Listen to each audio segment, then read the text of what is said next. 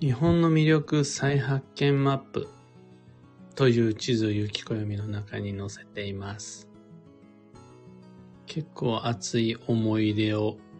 込めて作っています。おはようございます。有限会社西企画西俊久です。発行から20年、累計8万部の運をデザインする手帳、有機暦を群馬県富岡市にて制作しています。最新版である有機暦2024は現在販売中。気になる方は有機暦で検索を。で、このラジオ、聞く暦では毎朝10分の暦レッスンをお届けしています。今朝は、27ページ、日本の魅力再発見マップというテーマでお話を。このページ作ったきっかけは、日本地図上でざっくりとでも東西南北の感覚をつかみたかったからです。どうしても自分の脳内地図では自分が住んでいる土地に接しているすぐ近くのすぐお隣の県、町、スポットの感覚しかなくて、その他の場所が大体どこら辺なのかがかなり曖昧、いい加減。記憶に頼ってしまうと、北海道が北なのか、北東なのか、さえ曖昧でなんかいい加減な答えしか持ってないんですよね。自分の家から見て、どこら辺が東なのか、どこら辺までが南西なのか、その感覚、ざっくりとでも、大体でもいいたいいから把握したくて、とにかくまあ日本地図をポンと載せようと思ったんです。で、西企画には、その、方位の、方位線が書かれた透明の板があって、で、それを、その方位板をここにパン、上にボンって当てると、割と正確な方角も出せるんですよね。そんなんもあって日本地図は作ろう、載せようって思ったんです。ただ、何も書かれてない白地図をただそこに載せるだけだと芸がないと思って、じゃあ、せっかくだからそこにいろんな情報を重ねていこうっていうところからポツポツポツと載せられる情報を調べ始めたのが最初のそもそものきっかけです。だから今度はその情報を載せるのがすごい大変で、まずあの、実はネットに載ってるような情報って偏りがあって、北海道ばっかりいっぱいスポットがあったり、群馬ばっかりだったり、そういうのがあったので、何かしらのこの冷静な客観的な判断材料が必要だなってなりまして、利用したのが日本三大スポットっていうやつです。温泉も山も川も滝も庭園もお城も日本には代表的な3つという考え方が昔からあるんです。温泉といえばここ、ここ、ここみたいな日本三名泉みたいな。あとは日本三薬湯みたいな、そういうのがあるんですよね。考え方が本当に昔から。この日本三大〇〇っていうやつを利用することで、とりあえず、ふわっと日本全国にいろんな三大〇〇を載せられるようになったので、それをきっかけにして、あ、ちょっとこの件はスポットが足りないなっていうところに達してみたりであるとか、その時その時で話題になるような世界遺産、世界自然遺産、世界文化遺産みたいなものを載せていったりしたら出来上がったのが、この27ページ、28ページの日本の魅力再発見マップ。となります。で、そこまで意図はしてなかったんですが、作っていて思ったのが、僕たちはまだまだ知らない三大〇〇がいっぱいある。ましてや、五大〇〇や100の〇〇は全然知らない。日本全国には100の素晴らしい山がいっぱいあって、100のお城があって、100の川がある。だけどそんなん知らない。だって、3つすら知らないんだから。それで本当にこの土地に住んでるって言えるのかなって思ったんです。ルルドの泉は知ってるし、その、エアーズロックは知ってるし、あとはセドナとかは知ってるんだけど、日本のことは知らないんだ。みたいなことがあって、これじゃちょっといかんな、というのがまあ一つ気づきとしてあったんです。で下手すると、自宅からすぐ近くにもかかわらず行ったことがない場所が結構ある。ものすごくあるわけではないんですが、自宅から2時間と離れていないような場所で、でもなんなら地元なのにそこ行ったことがない。というところがあるから、それも気づきになりました。また、仮に行ったことがあったとしても、長い年月の中で子供の頃に友人に誘われて行ったことがあったとしても、その価値が分かってなかった。価値が分かっていないものに関しては僕たちはそれと触れても、そこから正当な運を手に入れることができないっていうのがあります。価値が分かった上で行ってこそ初めてそこから気を、エネルギーを受け取れるというか。子供の頃に水戸の偕楽園行ったところでもう二度と来ないって思ったんですけど、大人になってからそれを日本に三つある名園のうちの一つ、後楽園、偕楽園、兼六園。そのうちの一つであると思っていくと、入り方が全然違うんですよね。っていうのがあって、僕は割とこのページを利用しています。なんなら、ここ行った、ここ行ったって、チェックをしたいぐらいです。あ、五稜郭行けたなとか、あ、龍泉洞行ったなと、ヤヒコも、ヤヒコさんも行けたし、お、袋田の滝も全然行けてる。華厳の滝だってすごい良かった。実は草津温泉には行けてない、みたいな、そういう風に使っていくことで、その場所からより良い木を手に入れることができるし、次に行っておくべきところがどこかみたいなのも見えてきます。というわけで、あの、今後27ページ、28ページを利用したいと思った方、3つのおすすめがあります。1つ目が、ただただ、ただただ単純に観光です。ただし、そこでの観光には意味があって、例えばこんな感じ。子供にとっての社会科見学。あの、大人になってから行くんじゃなくって、小さなお子様がいる方に、は、お父さんお母さん、子供をそこに連れて行く。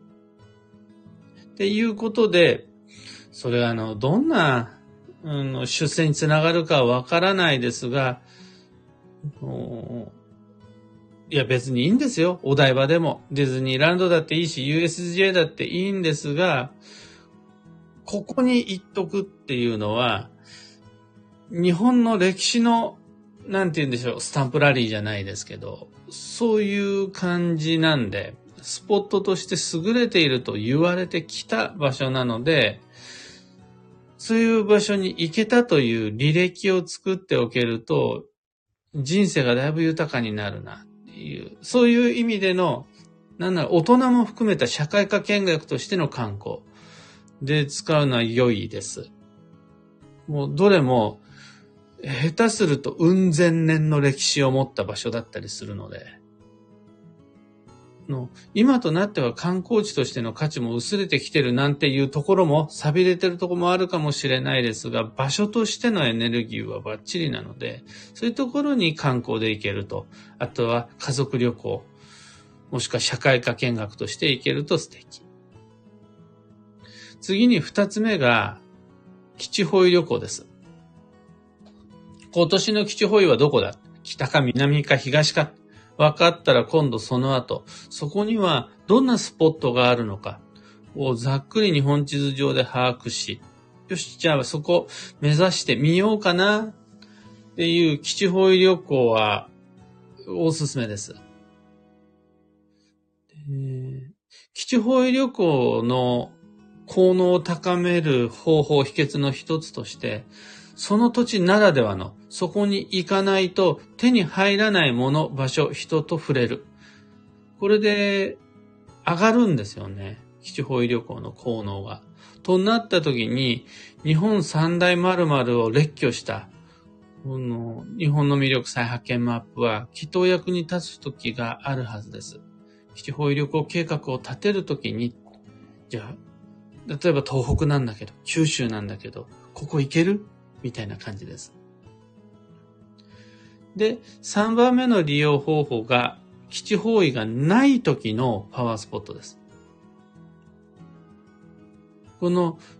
様々な土地の優れた場所は必ず基地方位で行かないといけないじゃないんですよ。実は。その土地そのものに、その場所そのものにエネルギーがあるから、むしろ基地方位がない時こそパワースポットとして訪れましょうみたいな感じ。そのために日本全国には様々な優れた神社、仏閣あるし、地元の温泉はぜひ利用していきたいし、山っていうのももう昔から利用されているパワースポです。基地方位がないならば、なおさらそういった優れた場所にを訪れてエネルギー補給するというのは有効です。この3つ、まあ、社会科見学的観光、基地方位旅行、そして基地方位がない時のパワースポ、などを探すときに上手に利用して運をデザインしてみてください。今朝のお話はそんなところです。二つ告知にお付き合いください。まず、開運ドリルワークショップ2024に関して、課題の345の配信完了しました。リストアップの確認、時期の吉凶の基礎知識、方位の吉凶の基礎知識の3つです。運のデザインを具体的に始める前に、デッサンとしての選択肢のリストアップができているのかいないのか、これめっちゃ重要です。それと合わせて、時期と方位の情報を正しく使い分けることができているのか、これも運のデザインに大きく関わります。リストは豊富なほど運のデザインが円滑になります。だからリスト作ってください。どんなリスト作ったらいいのに関しても、開運ドリルでは9つのヒントをご提案して、このリスト作っといて、このリスト作ってみてってやってあります。それ、豊富になればなるほどに、そこからトレースして、予定として書いていくスケジュールの運の精度がぐっと上がります。また、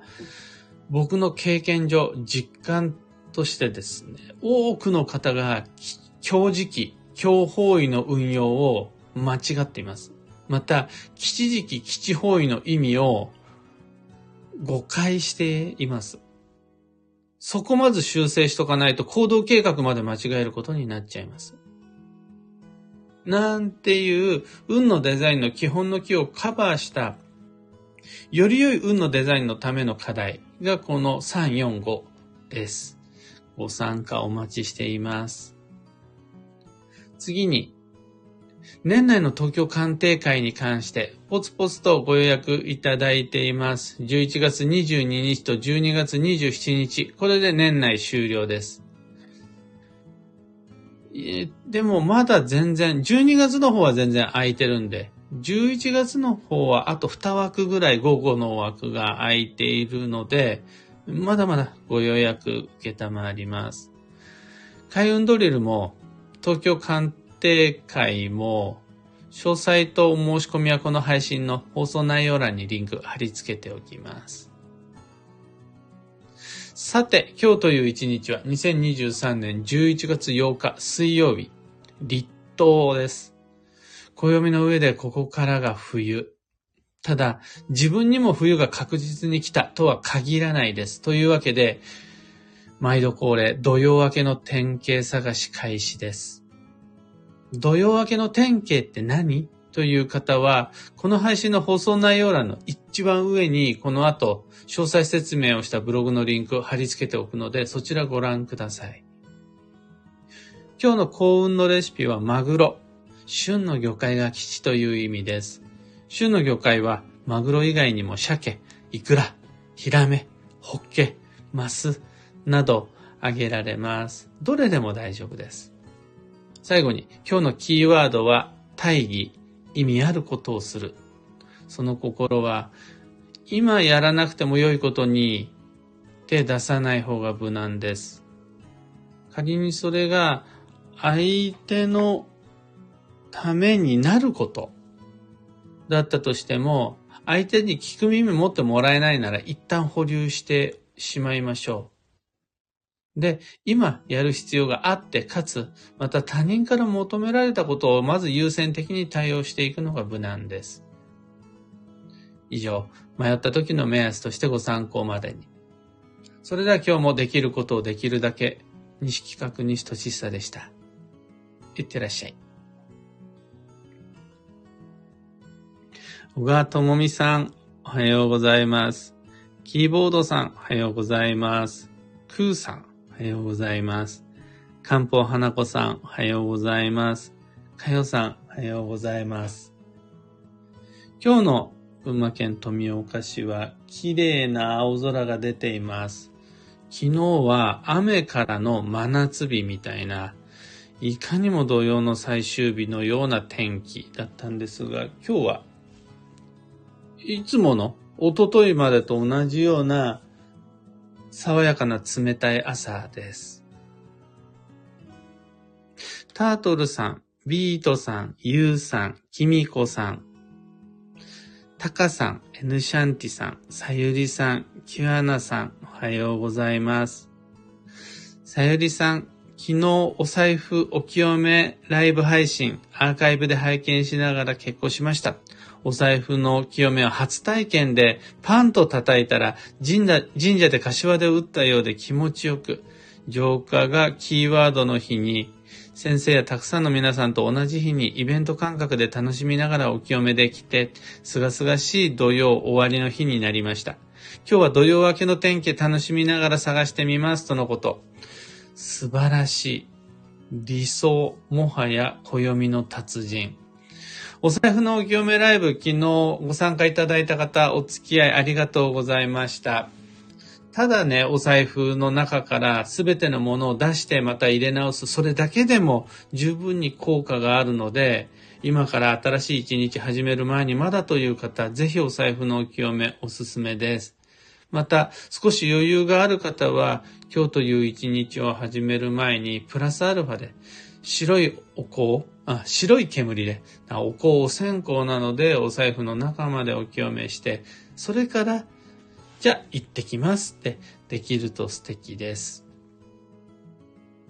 えー、ミカさん、おはようございます。ともみさん、おはようございます。というわけで、今日もマイペースに運をデザインして参りましょう。まずは土曜明けの典型探しから僕も行ってきます。